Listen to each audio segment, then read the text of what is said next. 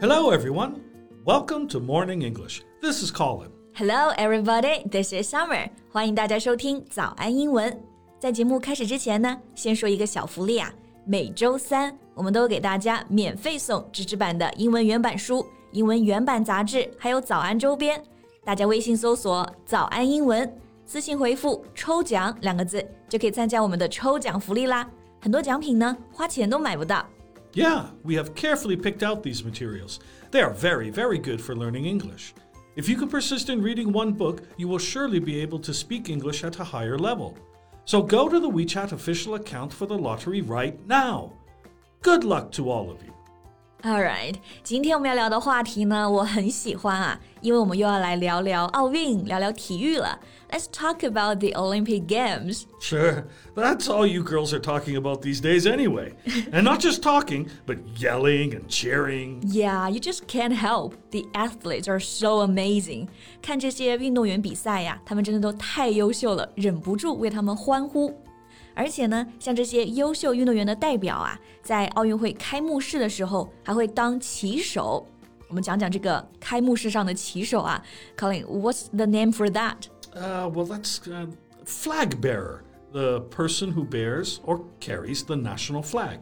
Flag bearer, bear 就是承担、承受的意思，把这面旗给承担起来，所以旗手就是 flag bearer。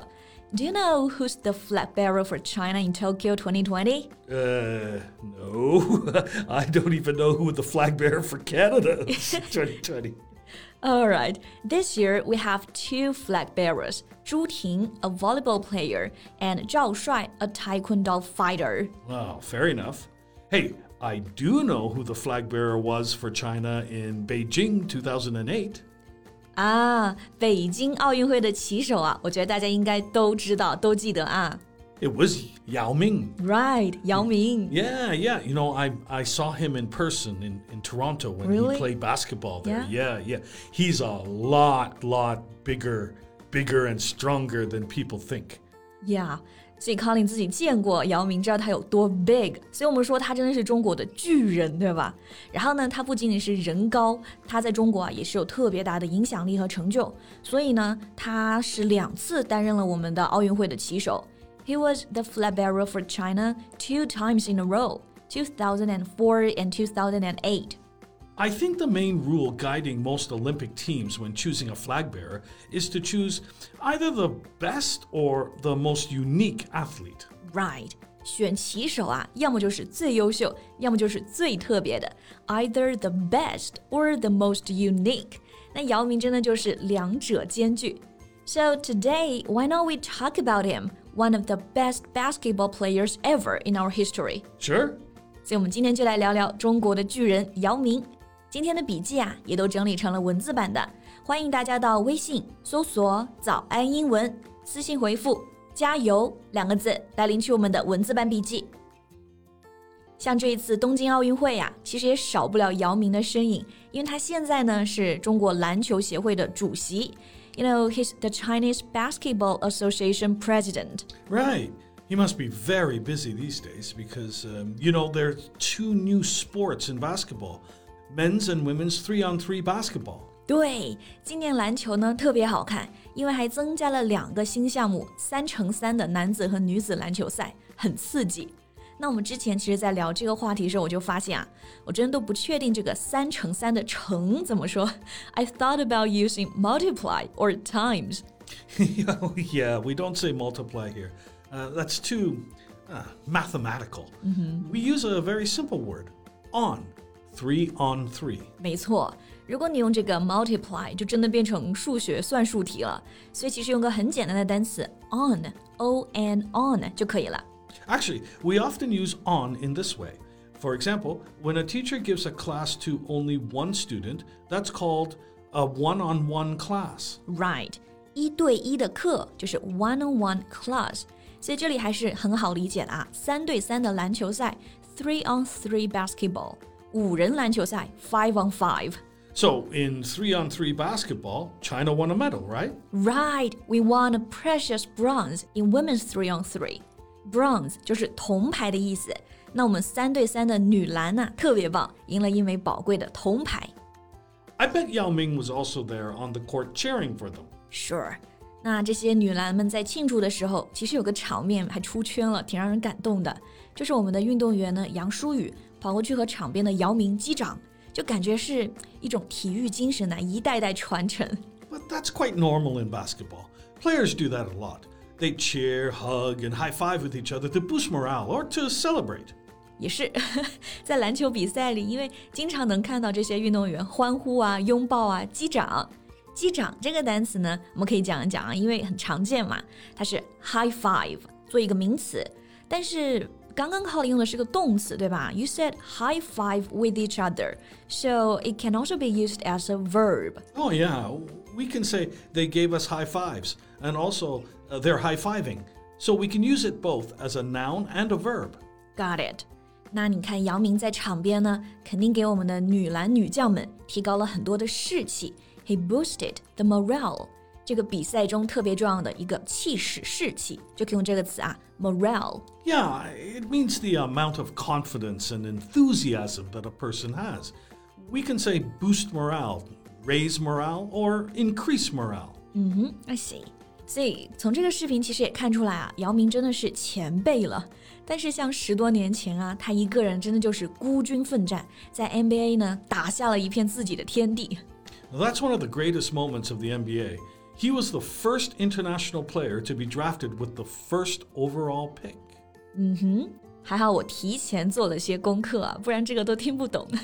没错，当时姚明进入 NBA 呢，是第一位呢选秀状元的国际球员，所以说就是被第一个选中的。He's the first overall pick. Uh, his playing in the uh, NBA had a significant impact. Um, European players also came to the NBA, but that movement didn't have that magnitude of the importance that Yao Ming has had. 姚明加入 NBA 呢，带来这种震撼和影响力啊，真的特别大。这里的影响力，我们用这个 impact 就可以了。Have significant impact，影响力是巨大的。 Yao became one of the most popular players in the NBA, and his friendly feud with Shaq only escalated his popularity. Shaq， Shaquille O'Neal, one of the greatest NBA players. 哦，就是奥尼尔大鲨鱼，对不对？对，像姚明和大鲨鱼之间这种关系啊，就是典型的冤家变朋友，一开始都不喜欢，但后来成为特别特别好的朋友。So you used friendly feud，他们之间有过这种 feud，就是不和、吵架，对吧？ Yeah, but friendly feud means it uh, means no harm. And that friendly feud has made Yao more popular. 他们之间这种小吵小闹呢，还增加了姚明的名气。像出名，我们知道形容词是 popular，名词其实也经常用啊，popularity。所以说更加有名了，就可以说 gaining popularity or escalate one's popularity。 Uh, for his good play and popularity, Yao Ming also entered the Hall of Fame as a global ambassador of basketball. 没错，姚明还入选了呢这个 NBA 的篮球名人堂 Hall of Fame。 Fame 就是名声名气，因为他真的可以说是篮球的国际大使，a global ambassador of basketball。而且他真的刚刚前面 Colin 也说了，个子特别大。那他其实不止个子大，影响力也巨大嘛。那这个大，我们除了用到 big，还有没有其他的形容词？ Yeah, we can use the word imposing. It, it means impressive to look at. impressive to look at，看起来就很震撼。 所以这个 imposing 就是说壮观的，让人印象很深刻的。 So we can say Yao Ming's one of the most physically imposing players the NBA has ever seen. No doubt, imposing player，他肯定是 NBA 史上呢最高大的球员之一。 And also off the court, he has been just as colossal. He expanded the NBA's global impact from massive TV audience to millions in merchandise revenue. Colossal, right? Yep. Colossal 也是非常大的意思，对吧？ Yeah, yeah, it means extremely large, a colossal statue or a colossal amount of money.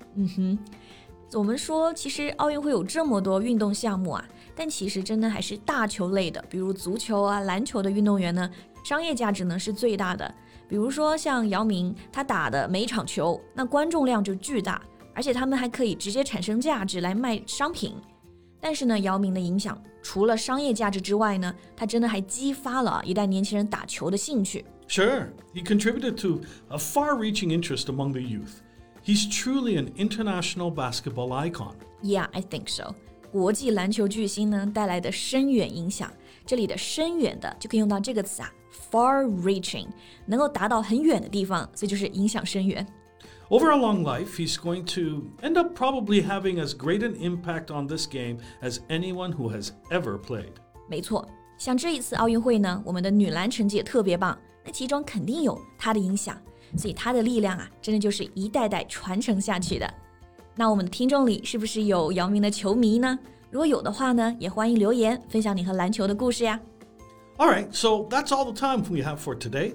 All right， 最后再提醒大家一下，我们今天的所有内容都整理成了文字版的笔记，欢迎大家到微信搜索“早安英文”，私信回复“加油”两个字来领取我们的文字版笔记。So thank you so much for listening. This is Colin. This is Summer. See you next time. Bye. This podcast is from Morning English. 学口语就来早安英文。